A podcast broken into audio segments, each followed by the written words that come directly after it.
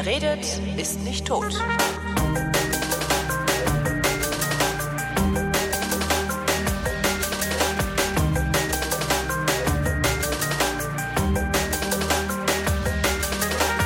Herzlich willkommen zu Flaschen Wein, Ausgabe Nummer 4. Ich bin Holger Klein und das ist Christoph Raffelt. Abend. Abend. Ähm, wir trinken uns durch Deutschland, hatten wir in der letzten Sendung gesagt. Ja, genau. Um äh, äh, ja, fürs Vaterland halt, ne? Genau, wir trinken fürs Vaterland. Trinken fürs Das ist doch super. Trinken Endlich, Vaterland. endlich haben wir auch mal so eine Berechtigung für diese Sendung gefunden, stimmt. Ja, schöner Ähm, Titel, ne? Trinken fürs Vaterland. Trinken fürs Vaterland ist gut, ja. Das, dann können wir auch rechtfertigen, warum wir ständig Knülle klingen in der, in den, Genau. in, in den Sendungen mit gerader Ordnungszahl klingen wir irgendwie Knülle. Das liegt daran, dass unsere Vaterlandsliebe so unglaublich groß ist. Das äh, müssen wir jetzt nur noch von der Steuer absetzen können. Genau. Aber das müsste ja bei Vaterlandsliebe eigentlich möglich Da sein. kriegst du sogar noch was raus. Ja. ja. Ähm, wie immer am Anfang beantworten wir sowas ähnliches wie Fragen oder machen wir sowas ähnliches wie Fragen beantworten, die auflaufen. Also Ja. falls ihr uns Fragen stellen wollt, könnt ihr das gerne im Kommentarstrang auf vrind.de machen. Falls ihr uns äh, Wein schicken wollt, könnt ihr das auch gerne machen. Ihr müsstet nur davon ausgehen, dass äh, wir die Weine dann nicht explizit besprechen, also nicht unbedingt in unsere äh, kleine Serie mit aufnehmen. Aber wir werden sie möglicherweise trinken und das ein oder andere Wort drüber verlieren. Aber auch das ist kein Versprechen. Ähm, falls ihr was Also schicken wollt, falls ihr was schicken wollt, die Adressen findet ihr sowohl in meinem Blog als auch im Blog von Christoph. Christophs Blog ist originalverkorkt.de. Was wolltest du? Wolltest Äh, du auch mal was sagen? Ich wollte auch mal, nee, nee, nee, das ist ja deine, deine Einleitung. Nee, ich, ich wollte nur anmerken, dass wenn jemand schickt, wir die schon auch verkosten. Ne? Also ich meine, ich verkoste eh äh, relativ viele Weine die Woche und das kann ich äh, durchaus mitmachen. Ja. Und äh, müssen wir halt nur gucken, ob wir das in die Sendung reinkriegen oder nicht. Aber es gibt auf jeden Fall, wenn es irgendwie Fragen zu dem Wein gibt oder so, äh, gibt es auf jeden Fall eine Antwort. wer da der eindeutig interessantere Ansprechpartner ist, ist Christoph. Ähm, ich kann hauptsächlich trinken. Und ähm, wenn ich einen guten Tag habe, blumig drüber schwätzen.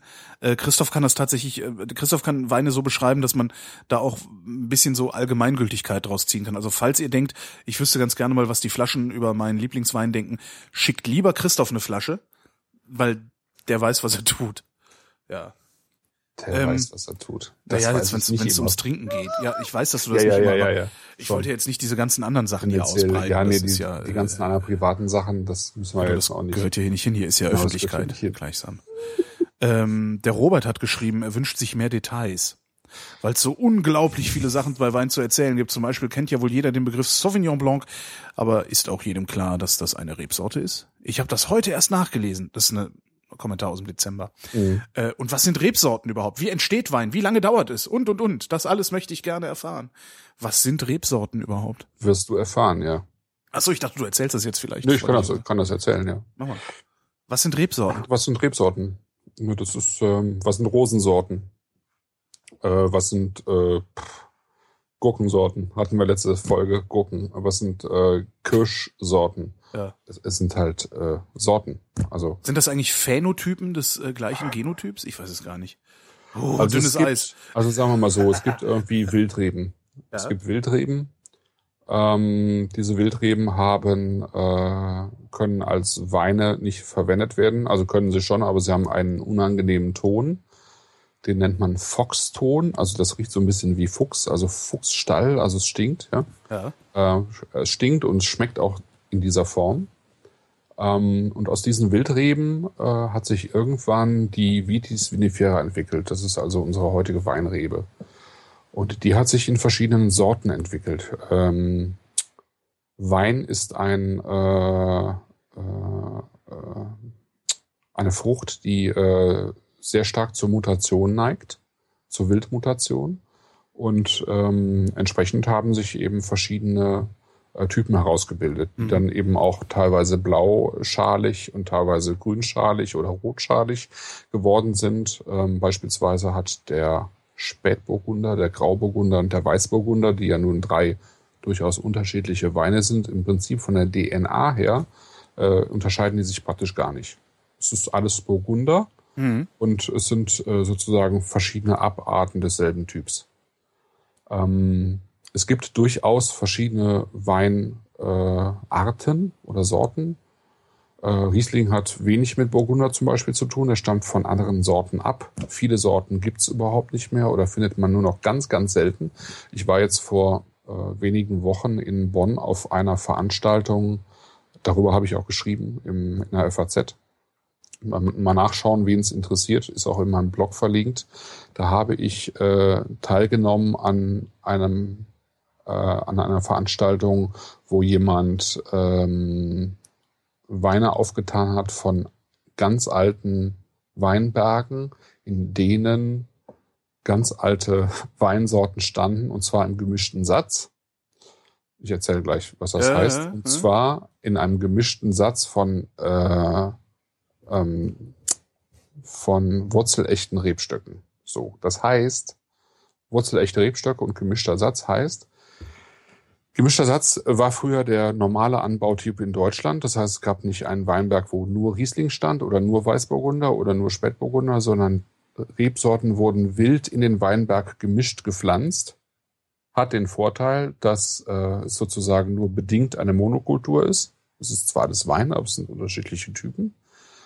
Und äh, das macht den sozusagen den Weinberg widerstandsfähiger gegenüber Krankheiten, gegenüber Wettereinflüssen weil sich die äh, Weine irgendwie anders verhalten, also die Rebstöcke. Und wurzelecht heißt, dass sie äh, sozusagen ähm, im Prinzip älter sind als 19, Mitte des 19. Jahrhunderts, weil es äh, Mitte des 19. Jahrhunderts in Europa eine Reblausplage gab. Und diese Reblausplage hat den äh, Großteil der gesamten Anbaufläche in Europa zerstört. Also es war eine sozusagen der größten landwirtschaftlichen Katastrophen in Europa, ähm, die daher kam, dass man aus den USA Rebstöcke zurückimportiert hat und mit diesen Rebstöcken eben Rebläuse nach Europa gebracht hat und die europäischen Reben äh, sind, haben keine Widerstandskraft gegen diese Läuse, die unten die Wurzeln kaputt nagen. Mhm. Ähm, und ähm, lediglich äh, Rebstöcke, die auf Sandböden standen, die Reblaus kann sich im Sand nicht halten, oder Ja. auf ganz kräftigen Schieferböden standen, also an der Mosel, findet man äh, eben noch diese wurzelechten Reben. Wurzelecht heißt, dass äh, der Rebstock sozusagen ein Ganzes ist. Riesling ist von oben bis unten, also bis zur Wurzel Riesling. Äh, das ist ungewöhnlich. Also man denkt nicht drüber nach. Ne? Man denkt ja, wenn ich Riesling habe, dann habe ich ja Riesling.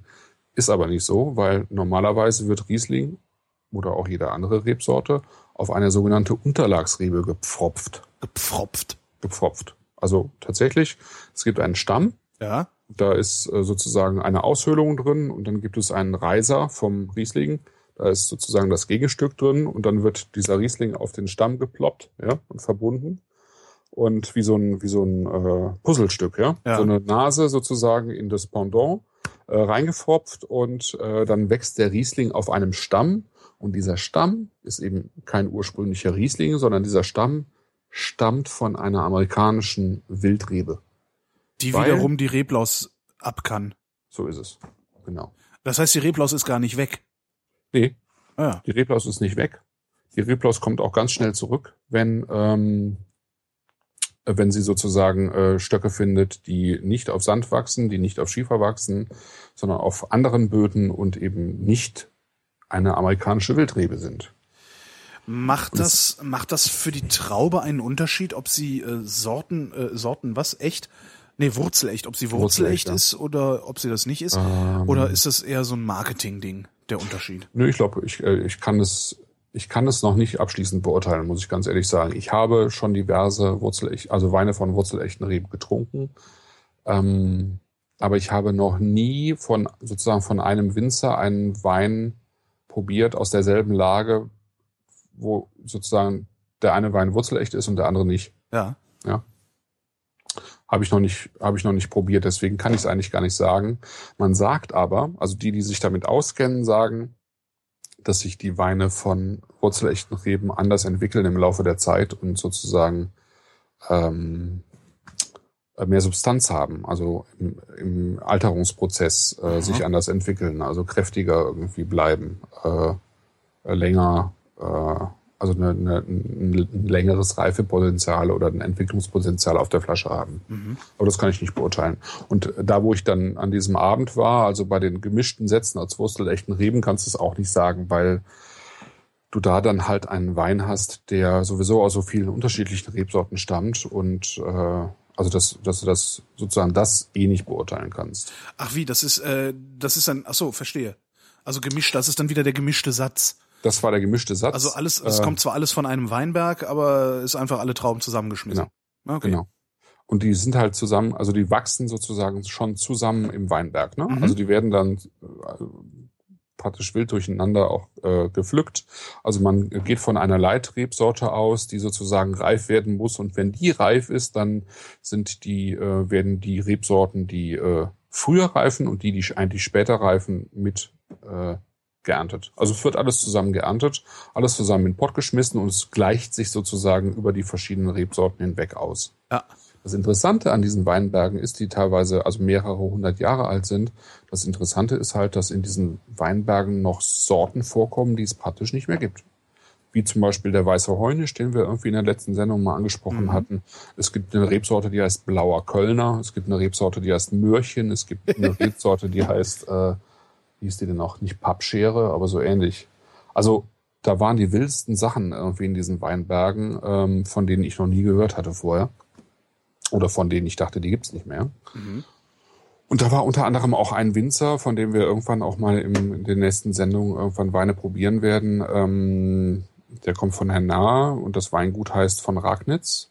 Und an diesem Weingut, dieses Weingut ist äh, beheimatet am Kloster Disi Bodenberg. Das ist eine mehrere hundert Jahre alte Klosterruine, wo Hildegard von Bingen irgendwie ihr halbes Leben verbracht hat. Da wurde im Mittelalter schon Wein angebaut, beziehungsweise geht, glaube ich, zurück bis in die Römerzeit.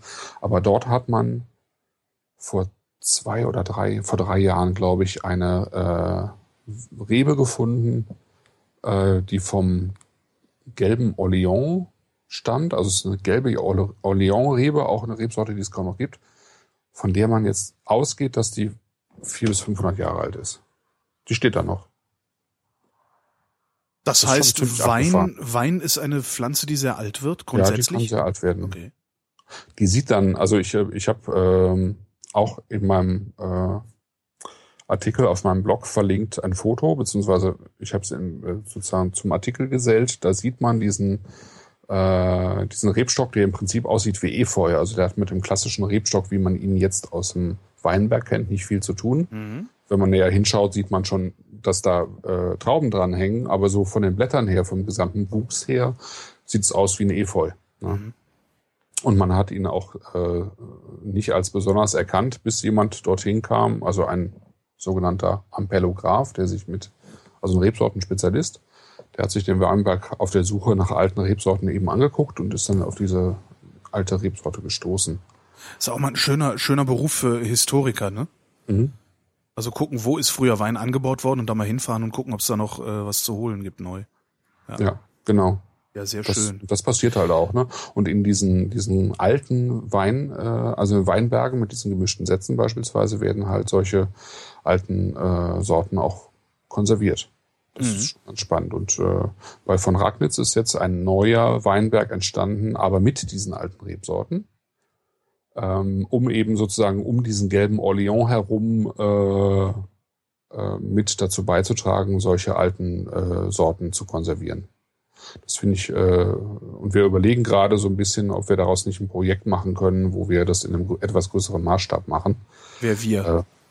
Äh, ja, äh, so ein paar Wein-Nerd-Freunde so oder was? Ja, okay. genau. Äh, weil so ein bisschen das Problem äh, klar wurde, dass an diesem Abend äh, da waren halt Weine aus diesen Weingärten. Es waren mhm. insgesamt so um die 20 Weine und es wurde halt auch also schon klar, dass äh, sozusagen auf Betreiberseite dieser Weinberge, also auf Winzerseite, das sind meistens Nebenerwerbswinzer, die diese Weinberge haben, das sind jetzt gar nicht unbedingt Profis oder zu einem geringen Teil nur, dass die so ein bisschen Unterstützung gebrauchen könnten mit in dem, was sie da tun. Ja weil also von den Fotos her auch äh, die Weinberge jetzt nicht unbedingt immer im besten Zustand waren und äh, unter Umständen einfach, weil die Leute auch nicht besser wissen, wie sie es machen sollen. Ja, mhm. die Weine auch teilweise fehlerhaft waren und ähm, Also jetzt für Weinfreaks ist es, glaube ich, eine ganz interessante Aufgabe, sowas ein bisschen zu erhalten und sich ein bisschen darum zu kümmern, dass so äh, Sorten eben wie äh, blauer Kölner oder oder äh, Mörchen, oder ich Mörchen, Mörchen halt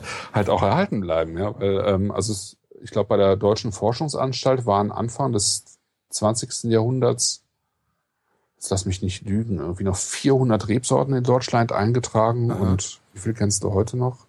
Weiß ich nicht. Ich bestimmt Dutzend ich, also ich, oder so, ja, oder zwei ne? Dutzend ne? oder so, ja. Ja, du zwei Dutzend, halt ich ein halbes. Ja. ja. viel, viel, viel, viel weniger, ne? Das und sind was, jetzt auch nicht alles Sorten, die, die, die, die die super Weine hervorbringen, ja. Also sowas wie weißer Heunisch oder so. Es gab früher in Franken zwei gemischte Sätze. Ähm, der eine war fürs Volk, der andere war als Zehnter für den Adel. Ja? In dem zehnten äh, Wein sozusagen, da waren die äh, die, die ähm, kultivierten Sorten drin, so wie Silvaner und Riesling und diese tollen Sorten. Und in dem, was das Volk gesoffen hat, da waren halt die äh, einfachen Rebsorten drin, so wie Weißer Heunisch und so weiter. Ne?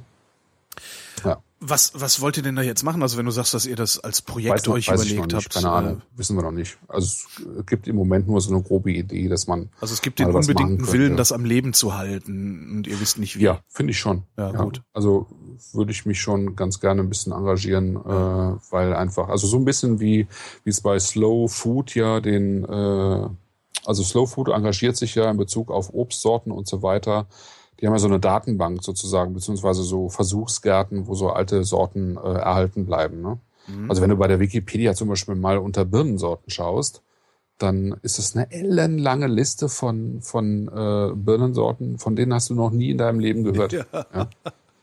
Äh, eine Und ich zum Beispiel, esse gerne Birnen, also das ja. Ja, aber du mhm. findest halt immer nur dieselben. Ne? Ja. Also hier zum Beispiel jetzt auf dem auf dem Markt hier auf dem Wochenmarkt, wo wir samstags hingehen, gibt's eine, die heißt Bürgermeister. Ja. Die ist schon relativ, äh, relativ selten. Ja. Aber es gibt zum Beispiel ja die äh, gemeine Champagner-Bratbirne, aus der man einen sehr guten Sekt machen kann. Es gibt jemanden, der daraus einen sehr guten Birnenschaumwein herstellt. Also äh, der nimmt Birne statt Traube. Genau. Ah, so ja. wie Cidre, also wie man Apfel ah, okay. für Cidre nehmen ja, kann, stimmt, kann man mhm. Birnen für Cidre nehmen und man kann halt Cidre auch, genau, also man kann halt einen Schaumwein draus machen ähm, Wein besteht ja nicht unbedingt aus Trauben, also aus Weintrauben. Äh, Wein kann ja auch aus anderen Obstsorten bestehen. Also da kommen wir dann genau Brombeerwein oder Kirschwein. Ne? Äh, da kommen wir dann direkt zum nächsten Punkt oder zum ja. nächsten Teil der Frage von Robert: Wie entsteht Wein? Weil wenn man keine Trauben braucht. Ja, wie entsteht Wein? Das ist relativ einfach. Ähm, du hast ein reifes äh, Obst, eine reife Frucht. Diese reife Frucht hat Zucker. Aha. Auf dieser reifen Frucht wird es Hefen geben, weil Hefen durch den Weinberg fliegen. Ja, oder überhaupt durch Obstgärten fliegen. Also es gibt sowieso sehr, sehr viele Hefen, die einfach im Sommer durch die Gegend fliegen. Ja. Die setzen sich Flughefe, Großer wilde Gott. Hefen, genau. Die setzen sich auf den, auf den, auf der Frucht ab. Du nimmst die Frucht mit in den Keller, ja. presst den Wein ähm, und äh, gibst dem Wein in einem offenen Bottich beispielsweise die Möglichkeit, äh, dass die Hefen sich in Bewegung setzen und den Zucker innerhalb dieser Frucht in Anf also dass sie beginnen, den Zucker in Alkohol umzuwandeln. Mhm.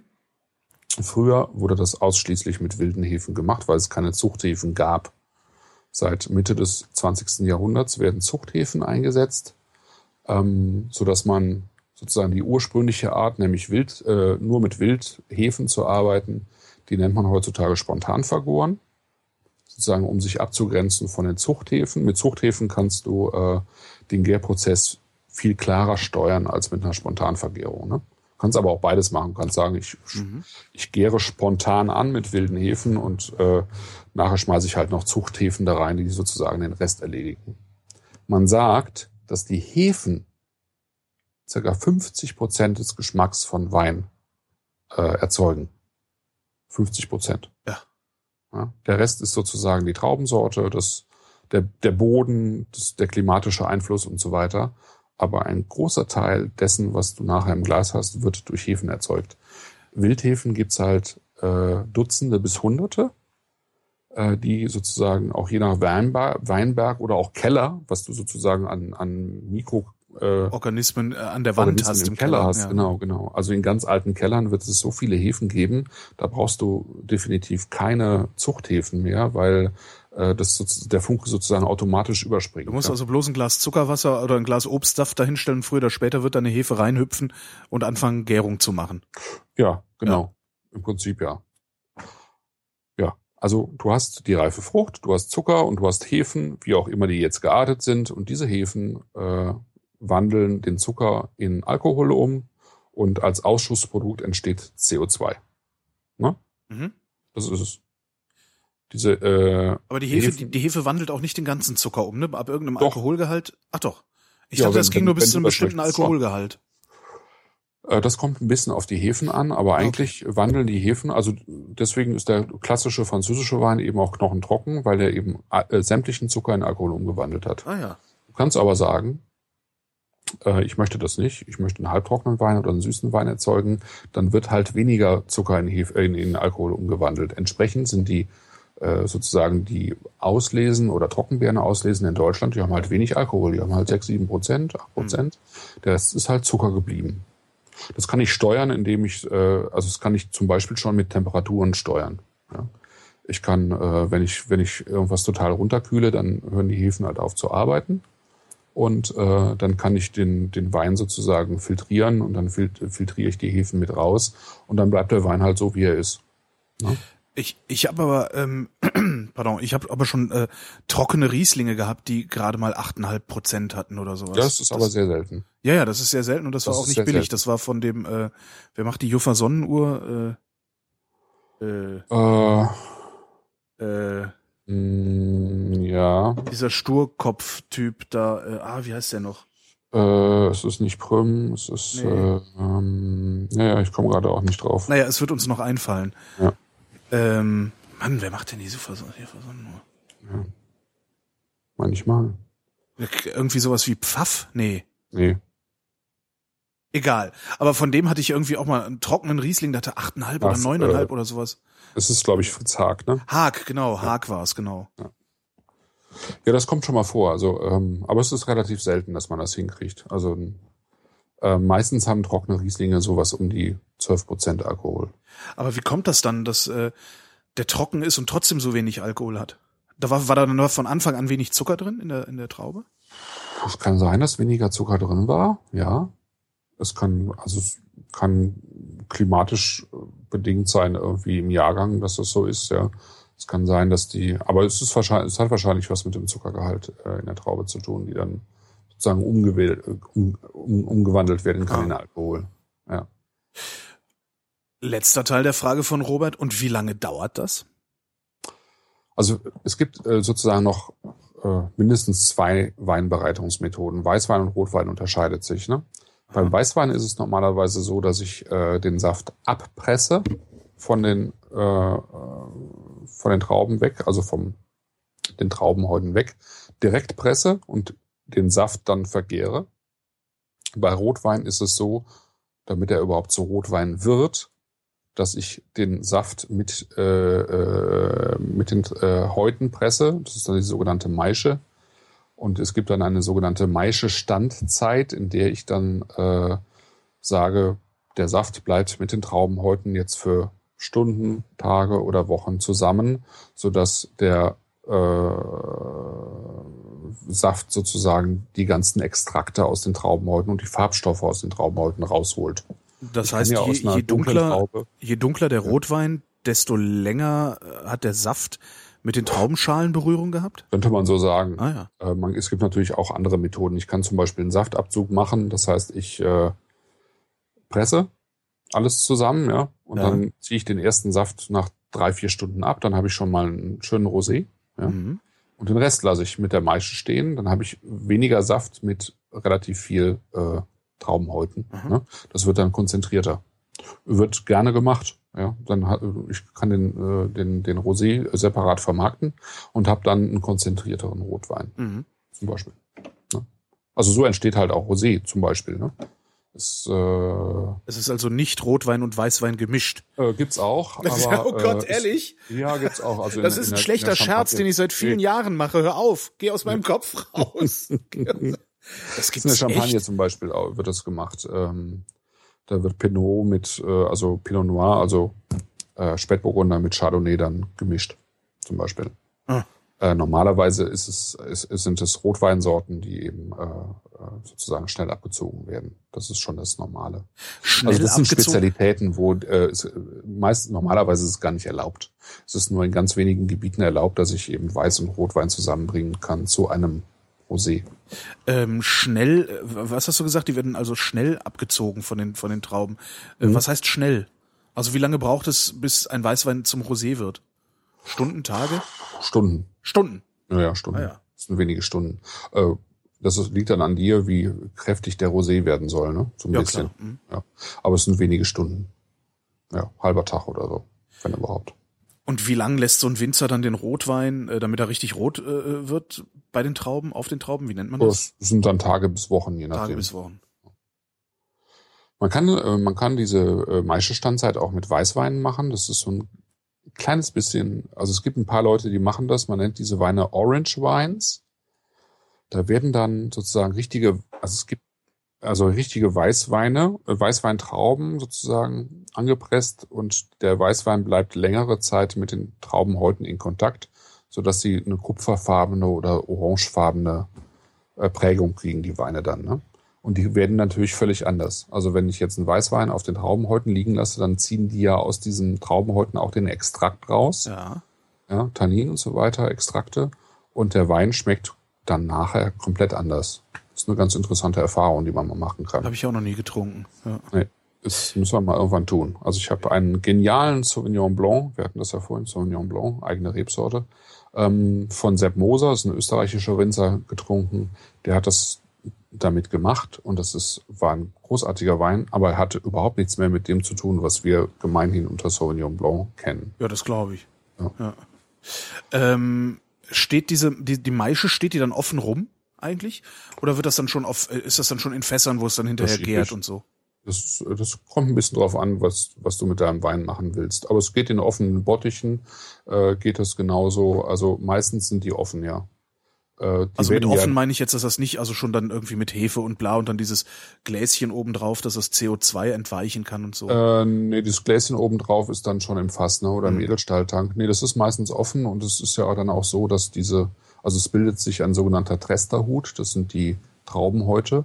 Also es fängt natürlich da an, schon an zu gären, ne? Okay. Äh, Weil die, die, äh, wie gesagt, die Hefen sind drin.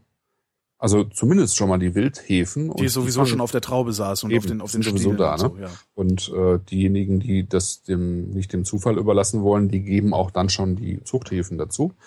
Und dann fängt das an zu brodeln. Da ist es ordentlich was los und äh, dieses Brodeln spült sozusagen die Traubenhäute nach oben. Man nennt, das den Tresterhut. Ja.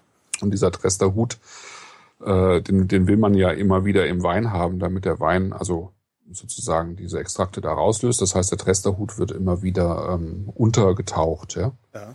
Äh, also da ist, da ist die ganze Zeit Bewegung drin dann. Ne? Ja, und das, das kannst du halt besser in offenen Bottichen machen. Und dann, wie lang liegt der Wein dann im Fass? Wenn, dann, dann wird er irgendwann aufs Fass abgefüllt? Also dann wird er irgendwann nach Tagen oder Wochen irgendwie sozusagen filtriert abgefüllt. wahrscheinlich auch nochmal, oder? Ja, genau. Der läuft dann ab von den, also wird gepresst dann, ne? Der wird dann gepresst Aha. und dann läuft der Saft eben in, äh, wenn es wie möglich ist, über Schwerkraft in die äh, Tanks. Und dann kannst du äh, eben je nach Güte des Weins oder was du mit dem Wein vorhast, kannst du auch, natürlich auch einen Rotwein im Edelstahl äh, ähm, äh, reifen lassen oder eben im, ähm, im Holzfass. Mhm. Und auch bei Holzfässern gibt es ganz unterschiedliche Größen. Das geht runter bis zum kleinen Holzfass, das nennt sich auch Barrique, das sind 225 Liter. Ja. Und das sind sozusagen die edelsten Holzfässer, sind auch die teuersten und das sind auch die, wo die besten Weine reinkommen. Das sind nämlich die, die dann aus dem Holz wiederum nochmal Extrakte rausziehen, die dafür sorgen, dass ein Wein dann später einfach auch eine gewisse äh, Langlebigkeit bekommt, weil er einfach so eine starke Struktur hat von den ganzen Extrakten aus den Traubenhäuten und aus dem Holz, die ihm eine Langlebigkeit verleihen. Wie oft kann so ein Wein sich aus einem Fass bedienen? Also irgendwann ist das Fass doch wahrscheinlich auch mal Fässer, ausgelaugt, die oder? hunderte, die 100 Jahre alt sind, ähm, die haben dann eben keinen Effekt mehr, was den Geschmack angeht. Die haben halt nur einen Effekt, was sozusagen den Luftaustausch angeht. Also Ja. ein Holzfass ist ja offener als ein Edelstahltank logischerweise. Ja. Und wenn ich äh, sozusagen eine gewisse, einen gewissen Luftaustausch äh, ermöglichen will für meinen Wein, dann kann ich eben die Weine in ein altes Holzfass legen. Das hat, wie gesagt, keinen geschmacklichen, äh, keinen geschmacklichen Hintergrund, sondern einfach nur, ich will äh, Luftaustausch. Der Luftaustausch verändert den Wein auf jeden Fall. Das kann sehr viel Lustaustausch sein, dann spricht man von Oxidation. Ja. Äh, Das hast du zum Beispiel bei Portwein oder Sherrys äh, schon mal, ne? Aber eben auch bei in Anführungsstrichen normalen Weinen, dass die Weine etwas oxidiert schmecken können. Das kann durchaus gewollt sein.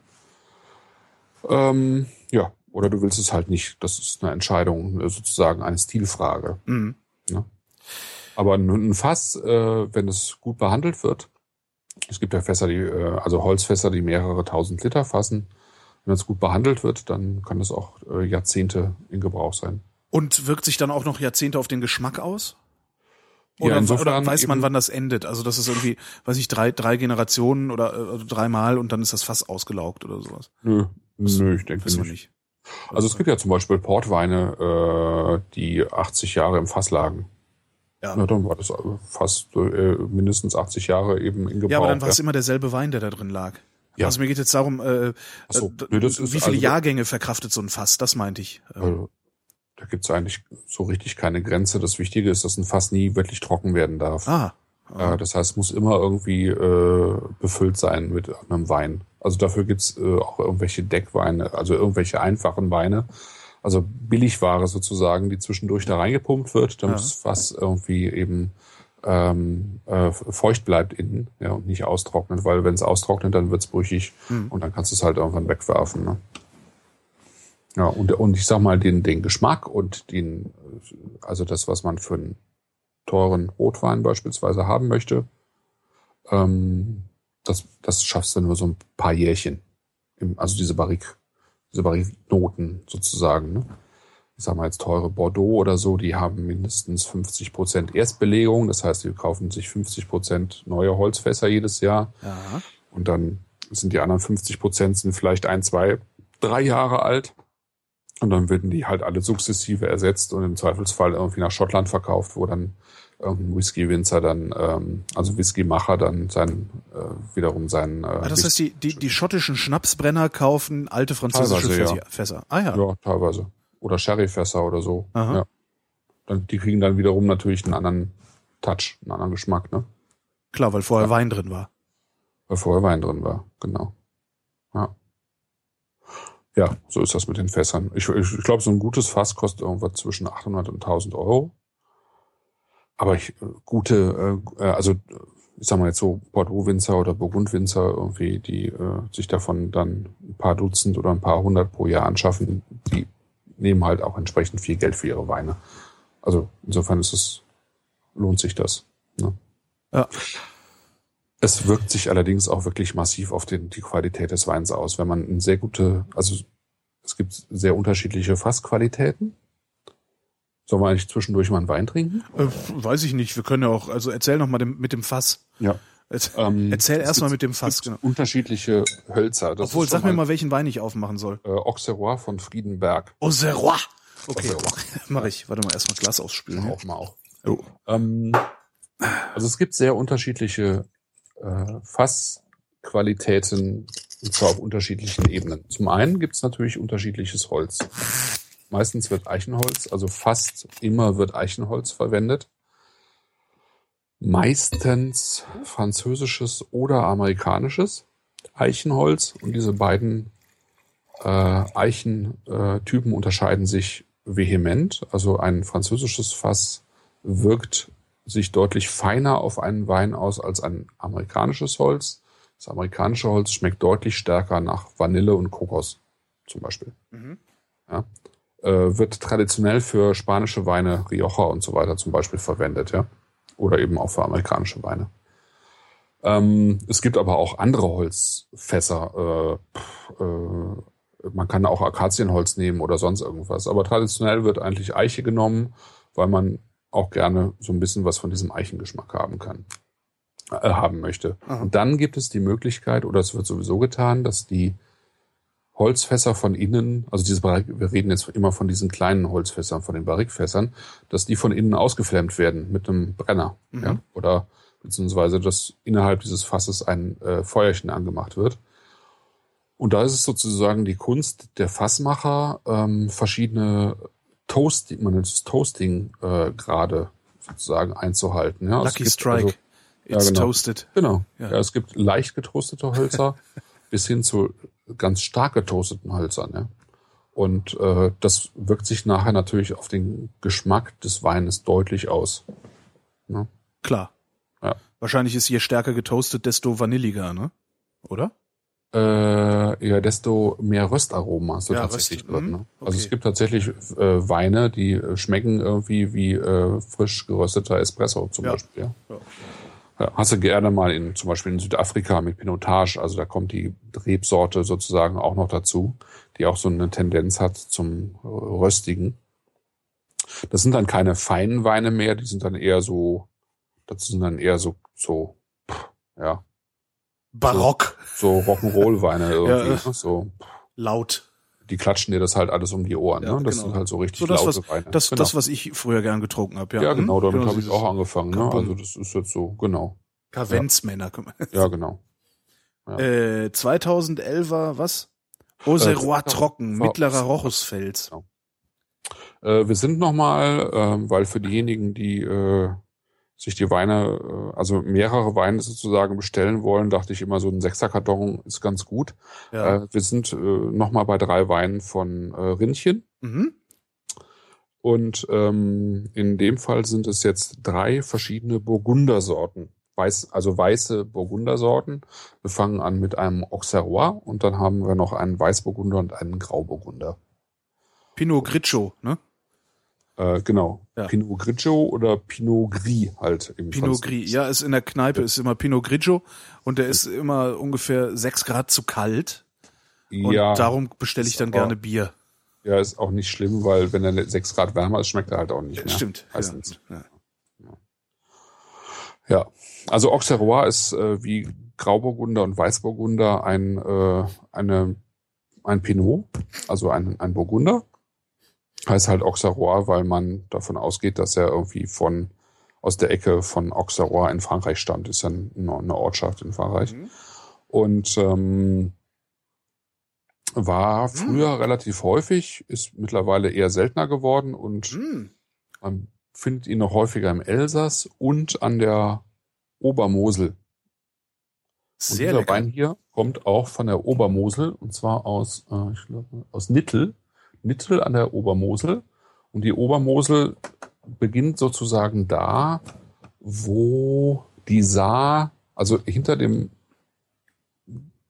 der Ecke, wo die Saar in die Mosel fließt. Habe ich das jetzt richtig? Ich hab, was ich, also, pff, Das sehe ich jetzt äh, total das, Quatsch. äh, Nee, weil ne? Das ist schon die Saar. die Obermosel. Steht in den Shownotes. Also die ich, ich schreib's in die Shownotes. Scheiße. Egal. äh, auf jeden Fall ist es da, wo sich das äh, der Boden an den Hängen der. Mosel komplett ändert, weil die Mosel Ja. ist ja bekannt für Schiefer. Hm? Also der, die klassische Mosel ist ein alles Schiefer in unterschiedlichen äh, Tönungen sozusagen. Es kann Rotschiefer oder Grünschiefer, Grauschiefer oder Blauschiefer sein. Also es ist immer Schiefer. An der Obermosel ist kein Schiefer mehr. Da ist Muschelkalk. Mhm. Und auf diesem Muschelkalk wachsen halt andere Sorten. Zum Beispiel eben der Elbling, eine sehr alte deutsche Rebsorte, und äh, Burgunder. Und da eben besonders gerne auch Auxerrois. Und zwar auf der deutschen Seite und auf der luxemburgischen Seite. Und dann gibt's Auxerrois noch äh, verstärkt im Elsass und noch so ein bisschen sozusagen an den badischen Grenzen vom Elsass. Also Der gefällt mir sehr, sehr gut, dieser Wein. Ich kann nicht sagen, wonach er riecht oder wonach er schmeckt.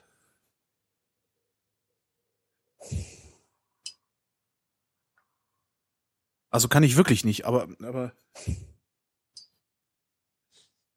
Also man riecht schon, dass er, dass er, äh, dass er knackig ist. Also Mhm. ist ein bisschen Säure riecht man, ne? Aber sonst irgendwie dem, dem jetzt irgendwie ein Obst oder ein Gemüse zuzuordnen, schaffe ich nicht.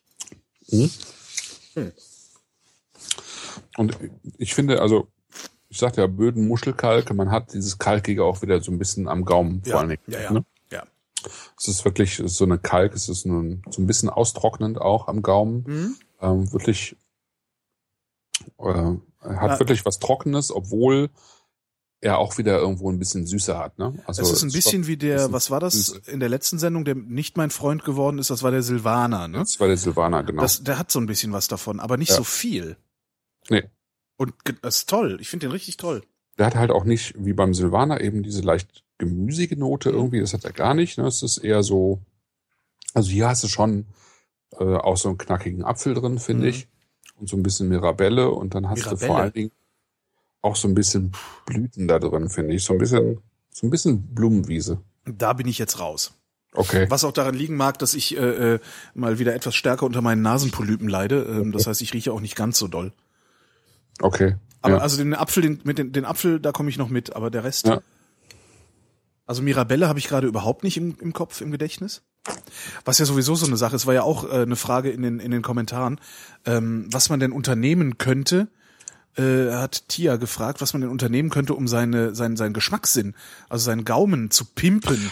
Ah, er okay, geschrieben. ja. Also welchen Wein man am besten Geschmacksnuance X ohne weiteres ganz klar herausschmecken und so. Ähm, was, was, wozu ich ja immer rate ist, das mache ich auch und ich habe es lange nicht getan, muss ich zu meiner Schande geschehen, ich war bestimmt seit zwei Jahren nicht im Laden. Äh, ich gehe einfach zum Gemüseladen. Ja, am besten geht es natürlich irgendwie so KDW oder, oder irgendwie so ein großer, die eine große Frischobst- und Gemüsetheke haben. Laufe dahin und rieche an allem. So, Ja, ich genau. grapsch da einfach rein, nehme mir so ein Ding raus, äh, riech da dran, kratze auch gerne mal so ein bisschen an der Oberfläche, damit der Geruch ein bisschen stärker rauskommt. Und Ja. versuche dann hinterher mich A, daran zu erinnern, wie das Zeug hieß, woran ich gerochen habe. Und B, wenn ich dann mal einen Wein trinke, äh, diesen Geruch oder das Bild, das ich dann von diesem Frucht oder von diesem Gemüse im Kopf habe, mit dem Geruch oder dem Geschmack im Wein irgendwie deckungsgleich zu bringen. Und das Ja. funktioniert eigentlich ganz gut. Man muss das Ja. nur ab und zu mal wiederholen. Ja. Oder halt viel Wein trinken. Ich glaube, wenn, wenn man viel Wein verkostet, so wie du, dann kann man das auch von Wein zu Wein äh, behalten und muss nicht immer wieder mal einen Obsttest Ja, machen. jein, oder? ne? Aber Jein? ich glaube, äh, ich gl- glaube, dass es tatsächlich irgendwie wichtig ist, äh, immer wieder auch äh, sich sozusagen dieser dieser Düfte äh, zu vergewissern irgendwie in irgendeiner Form. Ja, ne? ich kaufe auch mein Ähm, Obst so, ne? Also ich ja, kaufe mein Obst genau. nach Geruch ja genau. äh, und, und, und nicht nach Aussehen. Also mir ist halt scheißegal, wie der Apfel aussieht. Hauptsache, der riecht so, dass ich ihn essen will. Ja, genau. Und das ist ja nicht nur, das sind ja nicht nur die Obstnuancen, da spielt ja noch viel mehr, so, so wie eben Herbstlaub oder überhaupt Ja. Laub oder Feuchter oder Pilz oder oder was auch immer. Ne? Also Muss man halt auch ab- einfach ja, genau. auch anders durch. Also seitdem ich mich für Wein interessiere, gehe ich anders durchs Leben, Ja. weil ich viel mehr rieche. Also mir eher rieche. Ich habe gar keinen so guten Geruchssinn Ich ursprünglich, glaube ich. Ich glaube, äh, die Frauen, die ich kenne, die haben, riechen alle irgendwie, äh, also die riechen nicht nur, also die können besser riechen als Genau. ich. Natürlich riechen wir Jungs besser als alle Mädchen, aber Natürlich. besser riechen tun Klar, können die. Aber besser riechen tun können die. Ja. Und aber meiner ist halt viel stärker geschult. Dadurch, dass ich wirklich an jedem Mist irgendwie rieche und das irgendwie versuche, mir so ein bisschen abzuspeichern. Mhm. Und dann kann ich natürlich auch viel, ein, viel schneller die äh, Verbindungen sozusagen herstellen in meinem Kopf. Äh, wobei letztlich, äh, also das ist zwar spannend, sozusagen diese ganzen Sachen rauszuriechen, aber ich denke für einen, also was, was sozusagen die Qualität des Weines ausmacht, das sind andere Faktoren. Ne? Welche sind das? Ja, das ist zum Beispiel, was wir in der letzten Sendung hatten, die Länge des Ja, Weins, ja. Äh, wenn man ihn geschluckt hat. Ja, man nennt das ja auch äh, gerne Abgang, ja. Abgang Also oder Nachhall? Die Länge. Oder wie, wie ist sozusagen die Dichte eines. Weines am Gaumen, ja? Wie dicht ist der, ja? Wie, wie ist die Struktur, wie ist die Balance zwischen Frucht und, äh, Frucht und Säure zum Beispiel, ne? Wie ist die Textur, also wie, wie, wie wirkt der Wein am Gaumen, ja? Am, also auf der Zunge oder am Gaumen. Ähm, wie stimmig ist das Ganze, ne? Das ist eigentlich, glaube ich, entscheidender als irgendwelche Fruchtkomponenten, weil du da ja auch in deiner Weinbeschreibung selbst irgendwann aussteigst, ne? Weil ich kann natürlich äh, irgendwann sagen, dieser Wein schmeckt nach Schwarzkirsche oder Ja. nach roter Kirsche, nach saftiger Kirsche, nach Piemont-Kirsche, nach Maraschino-Kirsche, nach Kirschkuchen, nach Kirschquark oder was auch immer. Aber es ist, also irgendwann ist halt auch vorbei, ne? Und es irgendwann nutzt halt auch, auch langweilig. es nutzt auch relativ keinem was. wenig, genau. Das ist Aber ich eher kann, so. und es entscheidet vor allen Dingen nicht äh, über die Qualität. Wenn ich aber jetzt sage, der hat eine, äh, dieser Wein ist einfach fein am Gaumen, er hat eine Eleganz, ja, er ist in der Mitte dicht, ja, er hat, äh, er ist zupackend, er ist saftig, ähm, äh, die Balance zwischen Süße und Säure stimmt, ja, und so, solche Sachen, ja. Und da kommst du aber dann natürlich auch relativ zügig an, an so einen Punkt, wo du, wo du. Ist halt nicht literarisch. Nein, nee, darum geht das ist gar nicht das Problem, sondern du, äh, du hast dann an dem Punkt, wo du sagst, ja, der ist, der ist in der Mitte, ist der sehr üppig oder, oder, oder saftig. Äh, an dem Punkt hast du schon sehr, sehr viele Leute abgehängt, die einfach nur mal eben einen Wein trinken wollen oder die einfach nur mal irgendwie, äh, weiß ich nicht, dann eben doch aus dem Supermarktregal für 5,99 Euro eine Flasche Wein Das nehmen, weil es da der teuerste ist und sie denken, sie hätten dann einen guten Wein. Ja. Und an der Stelle empfehle ich dann auch wirklich immer, äh, geht halt zu Weinproben. Kostet doch nix. Also die paar, die paar Euro, die das kostet, das ist ja äh, äh, verglichen damit, was man da ins Glas Ja. bekommt, ist das ganz, ist das wirklich nichtig. Ähm, das heißt heute oft, häufig Weinseminar, ganz hochtrabend. Aber letztendlich sind es halt Weinverkostungen, die ähm, jedes Weingeschäft macht, äh, kann man dann auch, also wirklich in jedem Kleinstkaff gibt es irgendeinen Weinhändler, der dann ab und zu mal Verkostungen macht. Und wenn man da mal drei, vier Mal hingegangen ist äh, und den Sommeliers, die da die Verkostung machen, oder auch den Händlern, die die Verkostung machen, aufmerksam zuhört und die vielleicht Ja. auch mal was fragt, da freuen die sich nämlich drüber, wenn man Interesse zeigt. Ähm, dann hat man auch sehr schnell begriffen, was mit, äh, äh, mit Saftigkeit oder mit Eleganz oder mit Knackigkeit gemeint ist. Und wenn man das einmal begriffen hat, dann geht das auch nie wieder raus, habe ich festgestellt. Das ist ein bisschen wie Fahrradfahren. Ja, das glaube ich auch. Ja. ja. Ja. Genau. Also das ist, äh, das, finde ich auch, das ist ein guter Hinweis. Also jetzt sozusagen neben dem, was immer. wir als, als Internetshops oder so hier ähm, sozusagen mit einstreuen, ist es natürlich schön, wenn, wenn man vor Ort einen Händler findet, äh, von dem man auch das Gefühl hat, dass er kompetent ist. Das ist Das- noch lange nicht jeder Weinhändler. Naja, Also, und wenn man dann Noch lange nicht jeder Nee, Weinhändler, muss ich wirklich. echt sagen. Es gibt wirklich erschreckend viele äh, Buden, äh, wo man sich fragt, wo die irgendwie ihr Weinwissen sozusagen herhaben. Ne? Aber es gibt halt auch richtig gute Weinhändler. Und da muss man halt so ein bisschen suchen. Und wenn man die gefunden hat, dann sollte man denen halt ein bisschen vertrauen. Und diese guten Weinhändler, genau, die werden mit Sicherheit Proben machen. Und da sollte man sich echt reinsetzen. Das ist das, was mich auch am weitesten gebracht hat. Diese ja, Proben glaube ich. und weil ich einfach irgendwann auch auch über solche Proben irgendwie ein paar Leute gefunden habe, mit denen ich dann das sozusagen privat äh, hier und da einfach fortführen konnte, wo wir dann irgendwie zu fünf, sechs, sieben Leuten waren und äh, dann eben pro Abend ein paar Flaschen aufgemacht haben und uns einfach äh, damit beschäftigt haben mit, Ja. mit Wein. Ist zwar nerdig, Also- aber kann auch echt viel Spaß machen. Ja, eben. Ne? Vor allen Dingen, Weil wenn dann noch, halt total- dann noch einer dabei ist. immer wieder was anderes ist. Ja, und wenn dann noch ein, zwei Leute dabei ist, die ordentlich kochen können, Ja. dann gibt's auch immer was Schönes zu essen. Und das, Ja. das, das Tolle an diesen Weinproben ist natürlich immer so ein, auch so ein, so ein städtisches Ding. Ne? Also wenn du äh, irgendwo auf Ja. dem Land wohnst, dann, dann wird's halt schwierig mit dem Weinhändler und dann bist du vielleicht doch eben auf die Rewe angewiesen um die Ecke oder so. Ähm, Wobei Aber selbst da kann man- Weindepot fast ja überall gibt. Auch, ja, und auch wenn, wenn die Missen auf Zack sind, die Depotbetreiber, dann machen die auch Weinproben. ja, richtig. Und abgesehen davon, bei Jacques kannst du die meisten Weine ja auch einfach so probieren. Du Genau. kannst in den Laden gehen.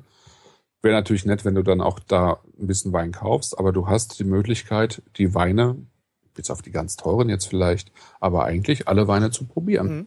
Und dann, das kann man durchaus tun. Ja. Und dann geht auch irgendwann wieder der Online-Shop, weil wenn man dann mal begriffen hat, was knackig ist Ja. und was Knackiges sucht, dann wird man auch was Knackiges im Online-Shop finden.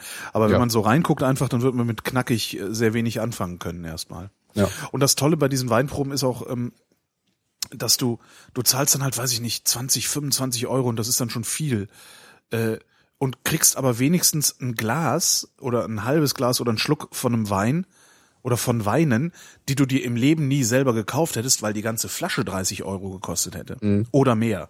Und Ja. das finde ich halt auch so toll, dass du da auf diesen Genau. Weinproben dann auch immer mal ähm, mindestens einen Wein dabei hast, den du dir selber nie im Leben gekauft Genau. hättest. Das ist es. Das ist, es ist einfach grandios. Das ist dann irgendwie Das ist halt auch das Interessante, wenn du Ja. tatsächlich ein paar, paar Leute findest, mit denen du das unter Umständen eben auch privat machen kannst, dass du halt irgendwie, ich sag mal, 20, 30 Euro äh, in so einen Abend steckst und dann aber eben äh, da auch mal ein paar Flaschen kaufen kannst, dann die du dir eben sonst nicht kaufen würdest, aber wo es zusammen dann eben funktioniert. Ne?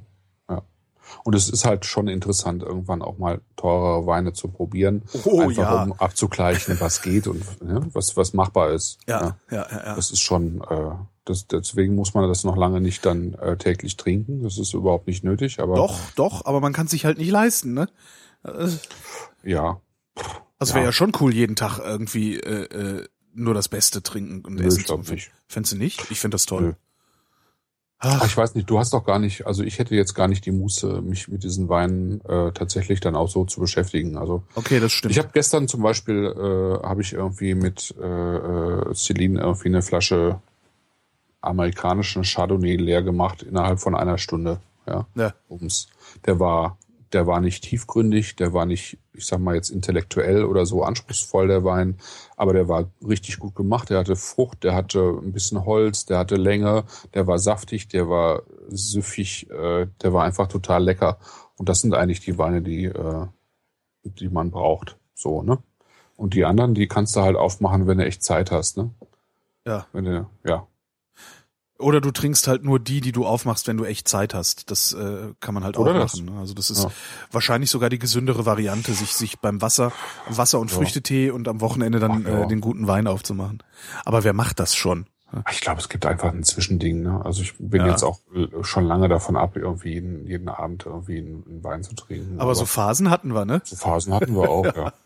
ja. Ja, auf jeden Fall. Ja. Ist doch nicht schlimm. Wenn man irgendwann, den, halt wenn man irgendwann die Kurve ja. wieder kriegt, ja, dann Ja, ist das nicht schlimm, das stimmt. Ja, Ja. Ja. ja, was machen wir denn als nächstes auf? Ähm, ich würde sagen, den Weißburgunder.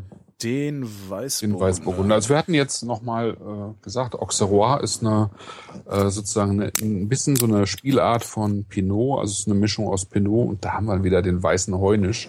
Der weiße Heunisch war einfach so eine omnipräsente Sorte im Mittelalter. Ähm, während der Weißburgunder mehr oder weniger identisch ist mit Pinot. Also der hat sich irgendwann eben aus dieser roten Rebsorte entwickelt und ähm, heißt dann eben in Frankreich Pinot Blanc und ähm, kommt in Frankreich auch gar nicht mehr so häufig vor. Ähm, noch so ein bisschen im Elsass und was ja auch schon so ein bisschen deutsch wiederum, so eine Mischung aus französischem und deutschem Weinbau ist, sage ich jetzt mal so ganz verkürzt. Und dann gibt's den eben äh, in Norditalien häufig und in Deutschland und in Österreich. Österreich hat einige Ecken, wo es richtig guten und auch teuren Weißburgunder gibt. Dass ich, dass ich zu viel Wein probiert habe, merke ich dann übrigens immer daran, dass ich anfange, mir das Zeug beim Riechen in die Nase zu kippen, so ein bisschen. Wollte ich nur gerade mal wieder darauf hingewiesen Ah ja, haben. okay. ich gucke jetzt gerade mal nach. Das ist irgendwie ein äh, Weißburgunder aus dem Dalsheimer Sauloch vom, vom Weingut Scherner Kleinhans. Äh, eben auch von Rindchen. Ich habe davon vorher noch nie gehört. Warum hast du ihn dann gekauft? Es passte jetzt, äh, also ich habe so ein bisschen rumgelesen, es, ich fand es ganz nett und es passte eben auch ins Preisgefüge. Also die Burgunder sind jetzt ein bisschen teurer als die Weine, die wir letztes Mal hatten, einfach weil Burgunder an sich teurer sind. Ja, die sind äh, pflegeintensiver, die Erträge sind niedriger und wir liegen jetzt so bei Auxerrois 7,80 Euro, der weiße Burgunder 7,50 Euro und nachher der Grauburgunder ist wieder 7,80 Euro.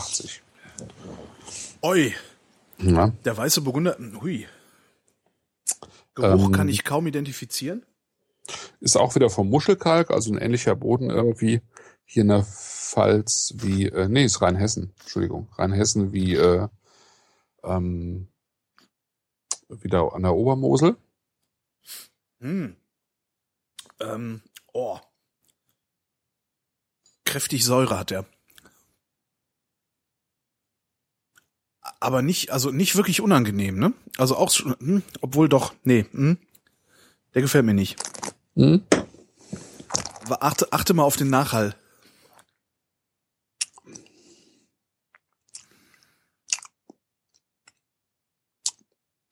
Also der hat, der, der hat mir im Nachhall zu viel Säure noch. Also da hängt, da hängt extrem viel Säure noch bei mir im Gaumen rum. Ähm, ich kann mal nachgucken, er hat 6,4 Gramm Säure, das ist ähm, knackig, aber jetzt nicht übertrieben viel. Aber er hat nur 0,7 Gramm Restzucker, das heißt, er ist eigentlich durchgegoren und ähm, Das ist nicht ungeil, aber das ist so, während der Auxerrois wahrscheinlich so einigermaßen gleich liegt bei so 5,5 Gramm Restzucker und Säure, ja, so dass das so eine Balance ergibt, Ja. hat der halt, fällt hier die Säure stärker auf, weil die äh, von dem Zucker nicht ausgeglichen wird. Ne? ja, ja, ja. Deswegen ist Das der Wein ist- deutlich knackiger. fast, ich finde ihn fast zu knackig. Ähm, Okay. Also ich sagte ihm, also das, das ist irgendwie geil, Mhm. aber es ist jetzt nicht so, dass ich also es ist halt so, wie, so ein bisschen wie äh, mal ein Whisky trinken, weißt du, so, so ein Whisky-Gesicht machen. Ja, das so ist, dieses ähm, Gefühl habe ich dabei. Nicht ganz so heftig wie das Whisky-Gesicht, aber so, dass du denkst so, ach komm, ey, wir machen mal, wir machen mal wieder einen hier äh, Scherner Kleinhans auf. Weißt du, komm, lass mal krachen. Ja. So irgendwie. Nee, nee, das stimmt wohl. Das ist kein, äh, kein, kein, Kraftwein. kein, kein, kein Zechwein. so. Ich glaube eher, dass das ein Wein ist, der super passt äh, zum Essen. Mm. Äh, Meeresfrüchte, Fisch, ähm, aber nicht jetzt mit üppigen Soßen, äh, Soßen, sondern eher mit so klaren, reduzierten Soßen. Mhm. Ähm, also jetzt keine, äh, der passt jetzt nicht zu einer, zu einer cremigen Sahnesoße, sondern eben zu frischem Fisch und frischen äh, Meeresfrüchten irgendwie ist es, glaube ich, super. Weil der auch wieder diese kalkige Note hat, der ist sehr, sehr, äh, sehr klar und präzise und ähm. Aber ist wirklich, also wirklich nix, was du so aufmachst, also und, und um's mal abends Nee, zu trinken. Das ist ein ne? Essensbegleiter. Ja. Woran erkenne ich denn, dass es ein Essensbegleiter ist? Weil der, weil der so, weil der so heftig ist oder wieso? Weil er einfach, ähm, Weil er alleine unbefriedigend, also nur, nur als Wein unbefriedigend ist? du musst es ausprobieren, ob es wirklich ein Essensbegleiter ist. Aber es Ja. ist ein typischer, also es ist deutlich französischer als alle anderen Weine, eben weil er so durchgegoren ist. Also als alle anderen Weine, die wir jetzt hatten. Mhm. ähm, bei diesem und beim letzten und auch bei den ersten beiden Folgen. Ähm, der hat halt nicht dieses Süffige. Ne? Stimmt, ja. Wenn Das du Zucker drin ja. hast, hast du was Süffiges ähm, und er hat dieses Süffige nicht. Ähm, er hat eben keinen Rest, praktisch keinen Restzucker und die Weine, die, die das nicht haben, wirken äh, sozusagen ein bisschen anstrengender, Ja. haben aber viel mehr Harmonie eigentlich mit Essen. Passend zu einer Frage aus den Kommentaren von Martin jetzt. Ja. Ähm, sollte man lieber Wein trinken, den man mag, oder Wein, der theoretisch zum Essen passt? Es kommt darauf an, ob du Wein zum Essen Ja. trinkst oder ob du Wein zum Genau. Weintrinken trinkst? Also ich glaube, wenn du Wein zum Weintrinken trinkst, solltest du einfach Weine trinken, die du magst. Und wenn du weißt, was du essen möchtest, also ist ja meistens dann auch irgendwas spez ein bisschen was Spezielleres, wo du dir dann auch äh, einfach überlegst im Vorfeld, was könnte ich denn jetzt dazu trinken? Oder du weißt, du bist eingeladen, es gibt dies und jenes und du bringst den Wein mit, dann machst du dir Gedanken drüber. Dann würde ich einfach ausprobieren, einen Wein, der sozusagen theoretisch gut zum Essen passen müsste. Und das gibt halt manchmal wirklich den totalen Aha-Effekt, ja. Okay, Äh, du es bist gibt halt irgendwo- Weine, die sich sozusagen am Essen hochschwingen oder sich also so, so stark mit dem Essen in Harmonie treten, dass beides halt deutlich gepusht wird. Du bist eingeladen auf eine Party. Es Mhm. gibt Soljanka, es gibt kalten Schweinebraten, Kartoffelsalat und Schmalzstulle, so als Buffet und noch so Okay. anderes Zeug, Käse und so. Was Cool. würdest du für Weine mitnehmen?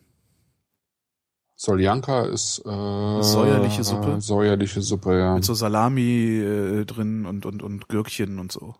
Also im Grunde, Schwierig, ne? ja, Bier, ne? Bier, ne? Bier und Bier und äh, Schnaps, ne? Zu Soljanka, Bier und Schnaps. Ja, Ja, stimmt. würde ich mal so sagen, so Schwa kalter äh, Schweinebraten? kalter Schweinebraten passt äh, äh, zum Beispiel Grauburgunder ganz gut. Weil er auch ein bisschen zurückhaltend ist, oder? Oder warum? Also der Grauburgunder, den ich so kenne, der ist äh, immer eher zurückhaltend, also nicht so dominant Ja, äh, bei irgendwas. ja. Äh, er hat halt auch nicht zu viel Säure. Ähm, er hat vielleicht so eine leicht cremige Note, die vielleicht ganz gut passen könnte. Er hat halt keine, also ich würde jetzt zum Beispiel zum kalten Schweinebraten nicht unbedingt üppige Rotweine trinken, ja, weil die den Schweinebraten erschlagen werden. Ähm, also eher, wenn Rotwein dann mit relativ wenig Tannin, aber ich glaube, ich würde eher so einen Grauburgunder oder, oder vielleicht auch einen Weißburgunder, aber jetzt nicht so einen, wie wir ihn jetzt gerade hier haben, sondern eher so einen, der ein bisschen üppiger ist, ja. Also der ein bisschen weniger sozusagen von diesem Muschelkalk und von der Säure hat und dafür so ein bisschen mehr in die Breite geht. Der äh, witzigerweise der äh, Spätburgunder von Tesch, den ich letzte Sendung so hoch gelobt Ja. hatte, der würde gut zu diesem Der kalten Schweinebraten passen, gehen. ne? Also Mhm. das fällt mir gerade Ja. so ein. Ja, kann ich mir auch Also vorstellen. das, das Buffet, das ich Idee beschreibe, her. das ist übrigens real. Da war ich äh, äh, vor vor einigen Wochen, ähm, stand ich da davor. Und Kartoffelsalat, was hast du mitgebracht? äh, ein Fleury Doux, ein Champagner. Ach so, das war das war ein Geburtstag. Okay. Ah, Äh, okay. ähm, das, ja, ja, ja. Äh, Kartoffelsalat. Genau, ohne Mayo. Aber so mit Mayo. Speck und Zwiebeln. Ne? Kartoffelsalat. Da willst Ja, du das auch eigentlich sehr, fetter Rotwein, oder? mh, nee, Nee? nee, ich glaube, äh, Speck und Zwiebeln, das ist ja alles auch so ein bisschen Säure, auch wahrscheinlich in der, in der Marinade. Es wird relativ viel Säure sein. Das passt zu einem fetten Rotwein nicht. Aha. Das muss irgendwas sein, was diese Säure so ein bisschen auch in Grenzen hält, ne? Da hätte ich dann jetzt Ähm, schon wieder verkackt gehabt, ne? Weil ich hätte irgendwie so einen üppigen zwei Rotwein aus. Spanien mitgebracht. Ja.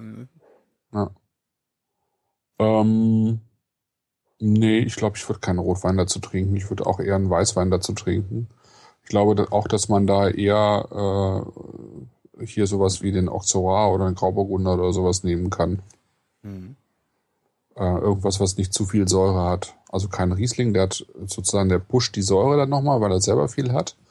Äh, eher einen eben mit weniger Säure oder vielleicht, vielleicht sogar Müller-Thurgau. Also sollte auch, ich meine, so ein Kartoffelsalat mit Speck und Zwiebeln, das ist ein bürgerliches, ein bäuerliches Essen. So. Ja. Zu bürgerlichen und bäuerlichen Essen nehme ich auch einen bürgerlichen, bäuerlichen Wein. Mhm. Weißt du? So als im, im harmon harmonischen Gefüge. Ja? Ja. Nehme ich einen einfachen Wein, einen einfachen Saufwein. So. Der kann ein bisschen Restzucker haben, der sollte nicht zu viel Säure haben. Das heißt, es könnte einer von den Müller-Thurgaus sein aus der letzten Sendung oder hier der Auxerrois, den wir jetzt gerade im Glas hatten. Mhm. Zum Beispiel. Ne? Oder halt einen, irgendwie einen leichteren Rotwein, der irgendwie nicht zu viel äh, Gerbstoffe hat. Ne? Die, nicht diese, diese Holztannine oder sowas. Ne? Und zur Äh, Schmalzstulle. Trollinger oder so. Trollinger, Trollinger. könnte zum Beispiel passen. Ja, Trolling, vernünftig gemachter Trollinger oder Lemberger aus Württemberg oder ein einfacher äh, Pinot, so wie du jetzt den von Tesch hattest oder sowas. Könnte auch passen. Und zur Schmalzstulle? Ein Bier. Ja, ich glaube schon. Muss ich mir gerade mal überlegen. Ich mache einfach mal den nächsten Wein auf. Mit Griebenschmalz und Äpfeln. Das war, das waren so viel Grieben, das waren eigentlich Schmalzgrieben und nicht mehr Griebenschmalz. Extrem nee, geil. äh, ich glaube, da Ich habe erstmal von, von allem Brot, das da lag, alle Kanten oder wie auch immer du das Ja. nennst, also alle Enden vom Brot genommen und die mit Schmalz gefressen. Das war das erste, was ich gemacht habe. Total assi eigentlich den anderen gegenüber, aber hey. Ja, aber ist halt Holger, ne? Die haben wahrscheinlich gar nichts anderes erwartet. Genau, die haben mich nur deswegen eingeladen. Mach Schmalzstulle und Ende vom Brot. Nee, ich glaube, zur Schmalzstulle mit Grieben und Äpfeln oder so und, äh, würde ich vielleicht einen halbtrockenen Riesling nehmen, mit nicht zu viel Säure. Mal ausprobieren. Muss ich mal ausprobieren, habe ich noch nie getan. Aber ich habe hier noch so eine Dose mit Schmalz stehen. Da war es selbst gemacht. Die haben eh alles selbst gemacht. Das war so ein geiles Buffet. Eine schöne Party insgesamt. Apple Crumble gab's auch. Oh, Ist ja auch geil. sowas, ne? Genau, ist so total Ja. simpel zu machen, aber man macht's irgendwie nie, weil man es nicht auf dem Schirm hat. Und dann kommst du irgendwo hin, dann steht da ein riesiges Blech nur mit Apfel und Streusel. Ah, geil, ja, das ist super. Weißt du- Oder Tartatin. Ah, Streuselkuchen ohne Kuchen äh, im Grunde, ne? äh, weil diesen super. Teig, pff, weg. Genau, weg den So. Scheiß. Einfach Jetzt- nur Crumble. Grauburgunder. Und dazu Au. eine ordentliche Vanillesoße, also so eine auch selbst gemacht mit einer richtig guten Vanille. Mm. Ich habe noch nie Vanillesoße selbst gemacht. Nee? Nee. Ah. Ich habe noch nie Vanillesoße hier gehabt, fällt mir dabei auf. Nein? Nee, also weil die gekaufte finde ich halt immer kacke. Also, Ja, ja, Ja. klar. wobei, also ich weiß nicht, vielleicht hat Butter Lindner ja Vanillesoße. Also denen würde ich auch noch Vanillesoße abkaufen. Weil die schon so einen geilen Vanillequark machen, ne? Ja, weil die alle, alles, was die machen, ist irgendwie geil. Ja. Ich habe da jetzt so eine, die haben eine Leberwurst. Ist ja auch was, wo du vielen Leuten nicht mitkommen darfst, ne? Die, die haben eine Leberwurst, da könnte ich drin baden in dem Zeug. Ah, ein Also Leberwurstbad. ich halt Ist auch gut für Leberwurst die Haut. gebadet. Man sieht's immer noch. ja. Man riecht's immer noch. ah, super. Oh, nice. Kleines Ah. Wortspiel. Ja. Also äh, als letztes äh, heute trinken wir ähm, und äh, also ich Als fange schon an zu lallen. Merkst du das Ah, wieder? okay. Das ist immer so. Ja, ein bisschen. Geht aber. so. Ja, okay. Äh, trinken wir nice. Genau, Axel Nice, also N-I, N-E-I-Doppel-S. Ähm, Grauburgunder aus der Pfalz. Grauburgunder trocken vom Kalkstein. Alles 2011. Also es sind alles äh, sozusagen die Gutsweine, also die einfachen Weine der, der Weingüter und alles immer der aktuelle Jahrgang, was wir jetzt in den letzten beiden Sendungen getrunken haben. Und das ist jetzt sozusagen die dritte Variation vom ähm, Burgunder. Es gibt natürlich noch eine ganz berühmte, die wir jetzt nicht mit dabei haben, ist der Chardonnay. Der gehört auch mit zur Burgunderfamilie, aber das lassen wir mal außen vor. Das machen wir mal irgendwie ein andermal. Ja. Aber wir haben ja jetzt schon drei, ne? Ja.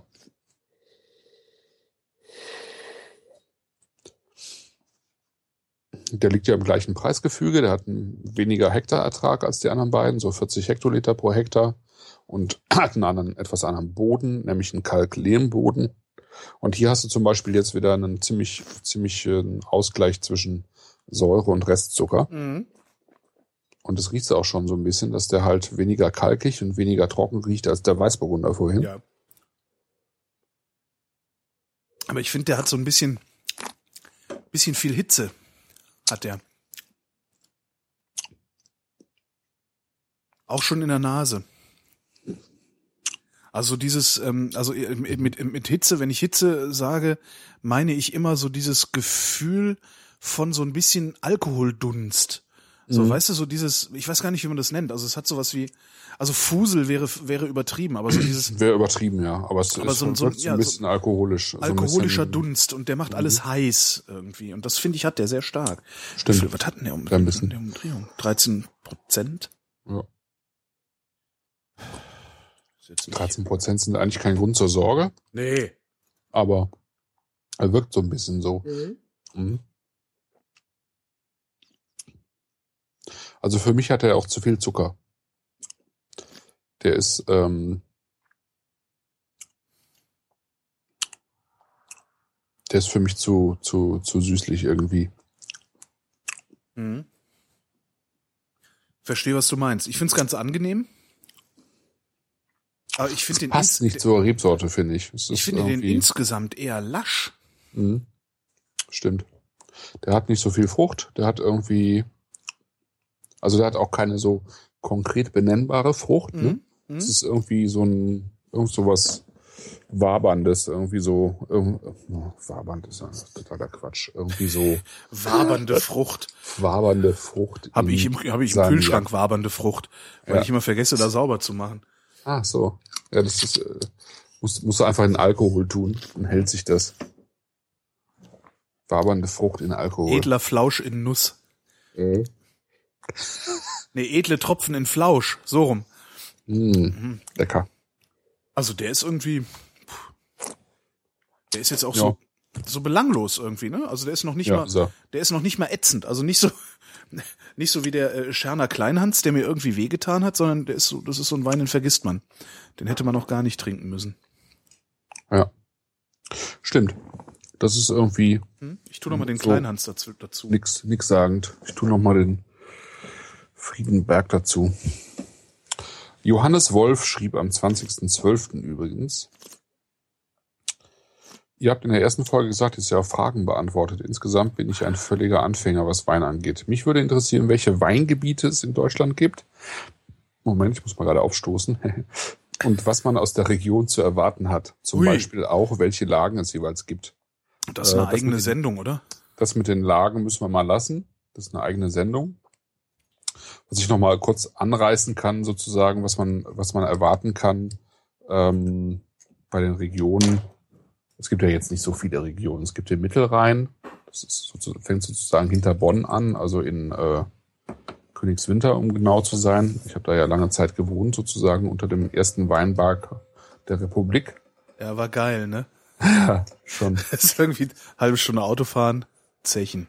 Ja, ich meine, das ist halt, was echt schade ist an der Sache, dass ich halt gerade angefangen hatte mit meinen eigenen Podcasts auch und Ja. genau wusste, was ich jetzt machen will und schon Termine sozusagen verabredet hatte mit verschiedenen Winzern von der Mosel, von der A, alles irgendwie nicht weit entfernt.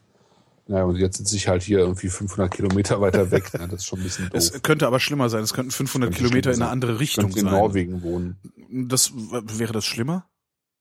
Du würdest nicht mehr so gut an Wein kommen. und Ja. weiter weg, ja. Aber du, du könntest rumballern und dir dein eigenes Huhn schießen und so. Stimmt. Ja. Ja, Mittelrhein. Mittelrhein äh, würde ich sagen, es gibt äh, richtig gute Winzer am Mittelrhein, aber weniger und die machen vor allen Dingen alle Riesling. Äh, den weiteren Rhein runter gibt es das Rheingau. Klassisches Rieslinggebiet. Ähm, abgezweigt gibt's die A, was bekannt ist, äh, die bekannt ist vor allen Dingen für Spätburgunder. Ähm, also jetzt mal ganz grob gesagt, ne? Dann äh, fließt ja die Mosel in den äh, Rhein bei Koblenz, auch klassisches Rieslinggebiet. Dann gibt es die Nahe, die in den Rhein fließt, klassisches Riesling-Gebiet. Ähm, die Saar gehört mittlerweile zum Anbaugebiet Mosel. Saar und Ruwer gehören zu Mosel, auch klassisches Riesling-Gebiet. Dann gibt es Rheinhessen, Klassisches Riesling-Gebiet. immer noch klassisches Riesling-Gebiet, aber auch einiges anderes. Also Scheurebe, Silvaner, äh, Scheurebe sage ich jetzt einfach, weil die aus, aus Rheinhessen auch stammt. Silvaner, Grauburgunder, Weißburgunder, Spätburgunder, St. Laurent und so weiter und so fort. Also da gibt's echt viel mehr. Äh, aber am bekanntesten tatsächlich für Riesling, ja.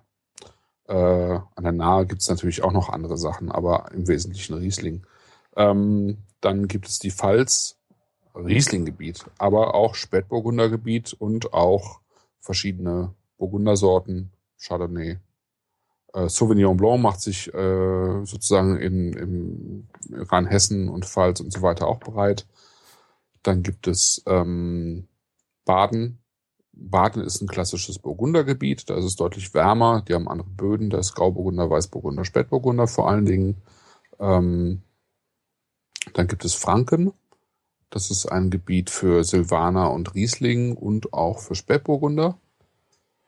Dann gibt es Württemberg, das ist ein deutliches Rotweingebiet für Trollinger, Lemberger und Spätburgunder und ein bisschen Riesling. Ich habe, glaube ich, noch nie Lemberger getrunken. Nee, Müssen wir noch machen. Ja, müssen wir mal machen. Also das kommt auch noch hier auf, äh, aufs Tapet sozusagen. Ja, wir haben ja noch. Genau, werden wir noch. Wir machen Aber das ja mit den, also das mit den gut. Lagen und was da typisch ist und so, äh, Ja, nee, das, das, das, ist kommt, eine eigene Sendung und ich finde, Hörbild, ich ja. finde, da sollten wir uns einfach drüber unterhalten, während wir beiläufig irgendwelche großen Gewächse saufen. Zum Beispiel. Ja. Dann können wir sagen so, nee, ihr müsst euch das nicht kaufen, was wir hier gerade trinken, ist eh viel zu teuer. Es gibt noch äh, äh, im, im, in äh, Ich habe noch Saale anderthalb Liter, Ne? ich habe Ja. noch anderthalb Liter Wagner Stempel. Äh, äh, äh, was ist denn das eigentlich für ein großes Gewächs von dem, was ich da hab? Ja, Herkritz oder Höllberg? Höllberg, genau. Echt eine Ja, Magnum? eine Magnum Höllberg habe ich. Voll. Und die habe ich nur gekauft, weil man damit, weil die, weil die, das, die, die ist sehr schlank und sehr lang die Flasche. Ja, ja, Und super. die kann man, schön. die habe ich beim Scholzen in Köln rausgetragen. Und zwar, indem ich die vorne am Korken angefasst und über die Schulter gelegt habe. Ja. Und das sah halt total irgendwie so lässig aus. Also vor mir hat das schon mal ein Typ gemacht. Und ich habe dann die letzte Flasche gekauft, die sie da stehen hatten. Und gedacht, okay, das will ich, so cool will ich auch mal aussehen. genau, Saale Unstrut, ja. Salonsrut, ja, Meißen und so weiter. Da Mhm. gibt's auch mittlerweile schöne Weine. Ähm, wieder. Ich habe mal einen Riesling gehabt aus der Ecke von Dr. Losen, kann es sein? Nee, Losen ist, äh, Losen ist in Dann war es ein anderer Doktor. Irgendein Doktor aus Dresden oder sowas war das. Okay. Also, der war, der war sehr jung, fand ich. Also sehr, man, man, also ich fand den, ich, ich weiß nicht mehr, wie er hieß. Also der war gut, aber der war noch nicht, also ich hatte die ganze Zeit das Gefühl, hm, wenn der noch fünf Jahre weiter übt, dann wird's richtig geil. So. Mhm. Also als wäre das ein frischer Winzer irgendwie gewesen. Also, Ja, das kann ja auch sein, Kann durchaus sein, ja. Das Etikett sah aber nach alt aus, wobei das ist Okay. ja eh nichts, was auf dem Etikett steht. Ne? Nö, eigentlich nicht. Also kann er ja auch übernommen haben oder Mhm. so, ne? Zum Beispiel. Ja, ich, ich, ich glaube auch. Also das war jetzt sozusagen mal ein kurzer Aufriss, aber das machen wir nochmal irgendwie in Ruhe. Ja. Also mein Und, Favorit ähm, in, äh, diesmal ist wirklich der Auxerrois. Ja, finde ich auch. Der, Das der jetzt so, wundert, so also ein das überrascht mich jetzt, weil das ist sozusagen das einfachste und wenig, am wenigsten bekannte Mhm. Weinbaugebiet von den dreien. Äh, Also Obermosel ist weitgehend unbekannt.